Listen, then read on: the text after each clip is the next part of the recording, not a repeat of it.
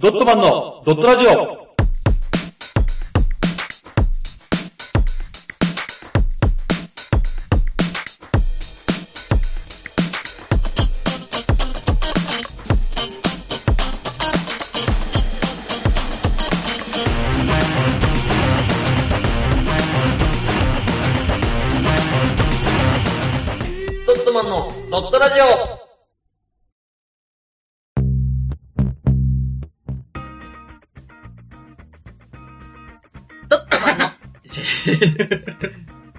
ドットマンのふうくんです。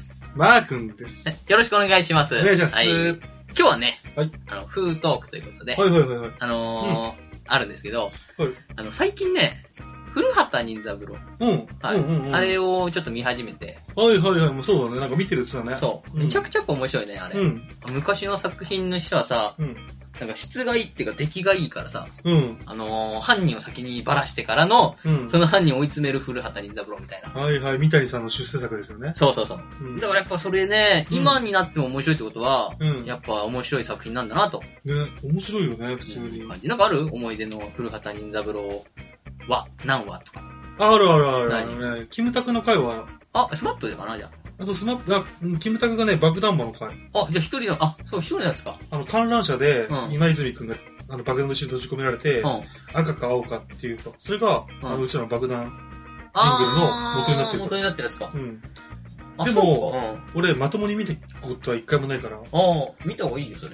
え？見た方がいいよ、一回。面白いの？めっちゃ面白い。今、今っていうか結構飛ばして、うん。一回最終話の江口洋介の回見たんだけど、江口の回が最終回なんだ。最終回だった。あのー、うん列車のジャック事件みたいはいはいはい。な感じなんだけど、うん。いや、あれいいわ。あの、2週にわたって、へーその、嫌なんだけど、うん2週にわたってややりましたけど、みたいな。うんうん。来週は GTO のスペシャル回やりますって言ってる懐かしい、それも。で、あれだよ、なんか、一郎とか、さんまさんも出てるよね。で、で、で、あの回もいいよね。あ、俺見たことない、見たことない。あ、そうか、そうか。うん。多分見たら面白いなと思うよ。本当に？改めて。うんうん。っていう今回は、はい。えー古畑任三郎をフューチャーして、うん私、このなんか、分厚いの持ってますね。台本を作ってきたんで、はいはいはいはい。これちょっとマー君に渡すんで。これ何？俺、俺も持つの？これ。。そうう。ん、で、この太字のところはマー君のところだから、太字はマー君が読むところ。最初の方はないよ。最後らへん、真ん中らへんから出てくる。あ、真ん中ら辺から？うんそれ全部マー君だから。え、ここ？そうそう。太字のね、ここ？中に、そう。それです。うん。うんはい。ということで、えー、今回は、古畑任三郎会をやろうと思って。監督、何ですか？私こんなセリフ少ないんでやってられません。逆に、いや、あの、今日の今日でやれっつって、めちゃくちゃ長いセリフを読めたら俺は劇団に進めるよ。劇団に入ってこい、お前は。ここじゃゃもったいないってなるよ。っていうことでね、やっていこう。すごいね、長いよ。うん長いもう、だから8ページぐらい作っていこなんか8枚あるね。わかう。なんでね、ちょっとやっていこうか。りました。ので、よろしくお願いします。はいはい、じゃあちょっと待ってください。一回ちょっと皆さん、あの、うん。設定を聞くんで、うん。ここでちょっと一回、多分、あの、なんていうの、あれが入ります。はいカットが入ります。カットが入りますねはい。はい。はい。これでまあ一応、ふうくんにうん、こうやってくれてる、ふうくん監督からの、うん。あ、あのー指示を受けたので、そうね。ちょっとじゃあやっていきたいと思います。じゃあ行きましょうか。はい。えー、皆さんは、デジャブをご存知でしょうか？以前起きた出来事がもう一度起きることが、デジャブだと、勘違いしていませんか？実は違うんです。デジャブ、日本語で言うと、既視感なんですが、えー、未体験の事柄であるはずが、過去にどこかで体験したことがあるかのような感覚を覚えることを言うんですね。今回の事件なんですけど、えー、私はデジャブだなと感じます。皆さんはどう感じるでしょうか？風畑任三郎でした。はい、ってことでね。はい。これはね、私が。体験したお話なんですけども、はいはいはい。えー、あれは駅周辺のちょっとした裏路地みたいなところで、私が作業していた時の話です。はいはいはい。まあ、裏路地といっても、軽自動車が横に2台並べるくらいの広さがある、少し広い裏路地なんですけど、はい。駅に抜ける道ということもあって、ちらほら通行人がいる。そんな裏路地です。はい。ただその日は私が作業している場所に、普段は止まっていない車が止まっていたんです。はいはいはいはい。大きさで言ったら、2トン車ぐらいのトラックで、裏路地に止まっていると圧迫感があるサイズでした。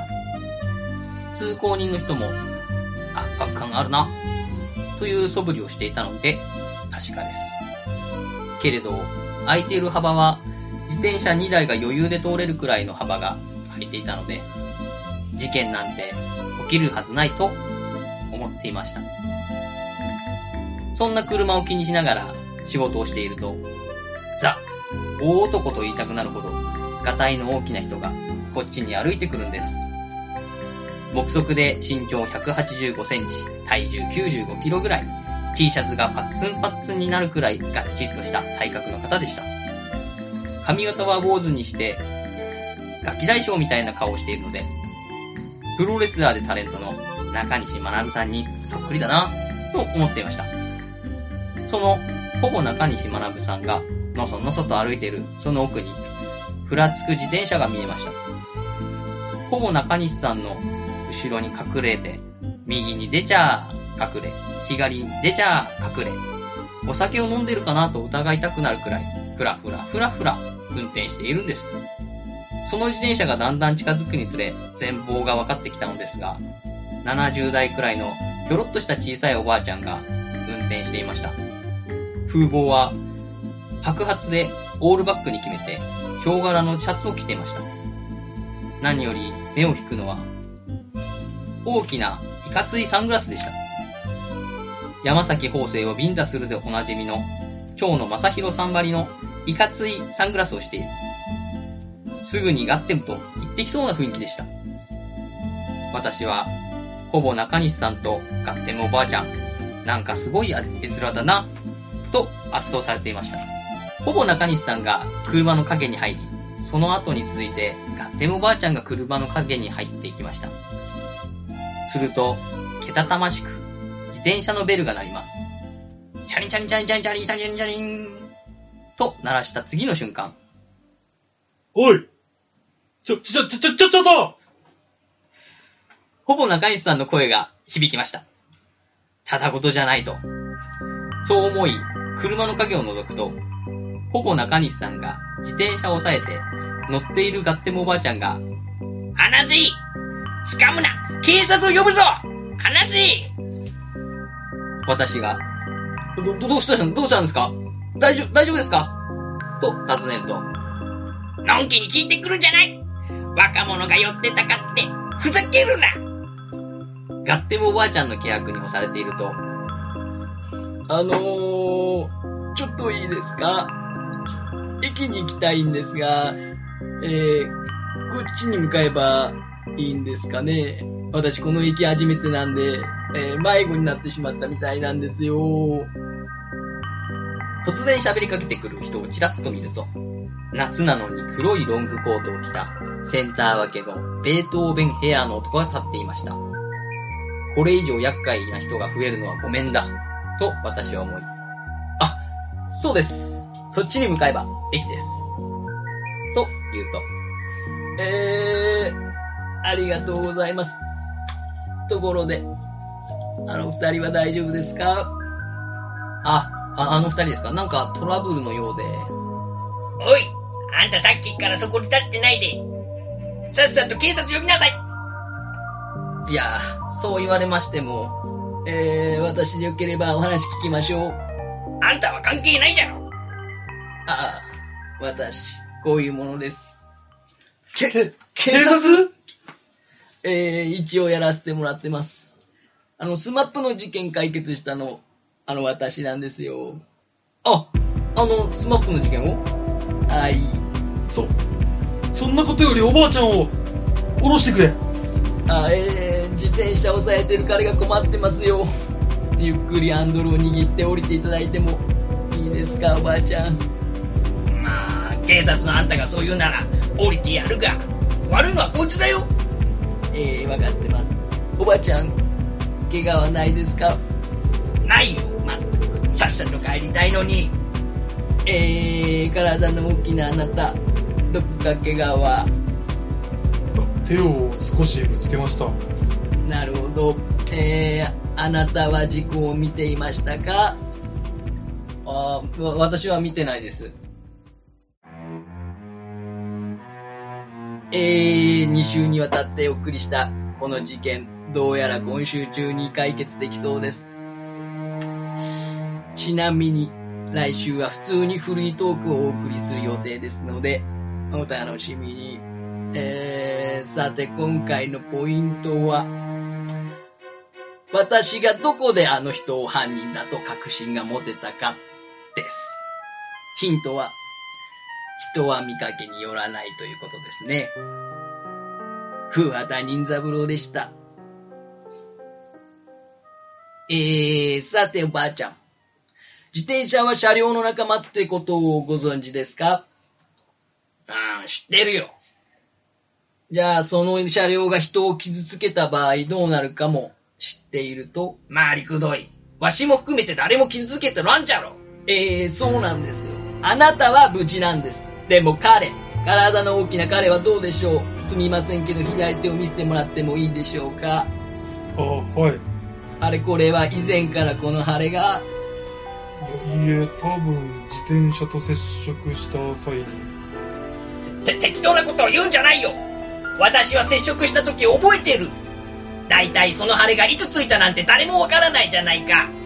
えー、ではなぜあなたはペダルに足を置かず、ハンドルも握らず、自転車から降りていなかったのでしょう。体の大きな彼が支えなかったら、自転車は倒れていったのもかかわらず、なんでそんな危険を冒したのでしょう。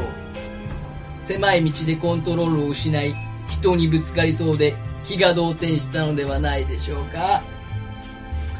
えー、そんなあなたが接触した時のことをしっかり覚えているんですか？うん、で、で、ででも、ぶつかったのは、えー、おばあちゃん、よく見てください。彼の腫れてる部分、サビがついているんですよ。そう、あなたの自転車のカゴと同じサビが。で、でも、わ私は悪くないんじゃ。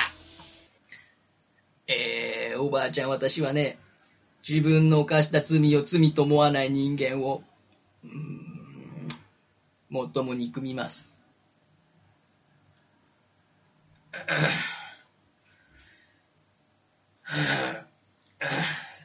わ、わか、す、すみませんでした。えー、おばあちゃんをどうしますか？おばあちゃんも反省してますし、許します。むしろおばあちゃんに怪我なくてよかったです。あー、解決してよかったです。さすが風畑さん、ありがとうございます。えー、まだなんですよ。そもそも、こんな場所に車が止まっていなければ、この事件は起きなかったのではないでしょうかね。どう思われますか？あ、えー、まあまあそうでしょうね。でも被害は小さかったですし、こちらの大きな体の方も許すと言ってましたし、ね。ええ、あーそうですか。しかし邪魔な車だ。うーん、ふーさん、持ち主知りませんか？いやー、知らないな。いつもこんなところに止まってないんだけど、あ、前の道が工事してるのと関係があるのじゃないかな。うーん、やっぱり邪魔だな。あ、あなた、ちょっとレッカー呼んでもらってもいいですか？わかりました。いや、ちょ、ちょ、ちょ、ちょっと。いや、レッカーまで呼ぶことないんじゃないですかね。ん？えーどうしてそう思うんですか？この事件より大きな事件が起こらないってなぜ思うんですか？しかも私がここに来て15分、運転手は一度も姿を現さない。うーん、なぜでしょうか？まあ、とりあえず早くレッカーお願いします。はい。あ、いや、いや、じゃ、じゃ、じゃあ私が見てるんで、あの、大丈夫ですよ。大丈夫じゃなかったじゃないですか。えー、現に事件は起きたんじゃないですか。駐車違反車両をレッカーしていけない理由は何なんですかレッカーをはい。私だ。何ですか私の車両だ。しかし、どこから私の車両だとえー、腕の日焼けが左右で違うのを見て、すぐにドライバーじゃないのかなと疑っていました。もしドライバーなら、事件の間、駐車違反が心配にならないのかと、そして、えー、事件の起きた時の状況が決め手でした。体の大きなこの方が自転車を必死に抑えているというのに、あなたは自転車と車が接触しているかいないかを見てましたね。私、あなたに話しかける前に見てしまったんです。うーん、その時から疑ってました。最初から疑われてたんですね。そりゃあ、今見ても、古畑任三郎が面白いわけだわ。ふーん。ありがとうございます。また見てくださいね。それじゃ、行きましょう。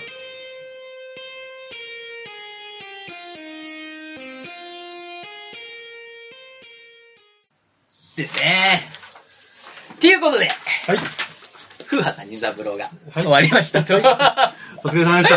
お疲れ様でした。どうですかね？茶番劇は。あ、いいんじゃないですか？どうでした？いい感じでしたか？はいちゃんと終わった感じですけども。ってことで、えー前回の、先週のね、フートークで起きた事件なんですけど、はいあれは犯人は誰もいなかったんですけども、はい。今回は、えー見事フーが捕まったということで、いやでも前回はあれじゃないですか。はい。前回はアウトレイジ風の全員悪人で終わったじゃないですか。そうですね。今回は、えー、フーが、ヘラヘラ、なんか、仲介でね、そわそわしてた彼が、はい。一番悪人だということでね、彼だけ捕まって、そんなね、あのー、多分わかるよ。気持ちはわかるけどう、んそんな不安そうな顔しないで。いや、よかったと俺は思ってるから大丈夫ね。ということで、えー今日は以上でございます。はい。ありがとうございました。お茶の間を濁わしたこと、えー謝ります。えー、古畑任三郎でした。なんで最後古畑でやっちゃうんだよ。そこ古畑でいけよ。古畑任三郎でした。そうだよ。はい、ということで、はい。ありがとうございました。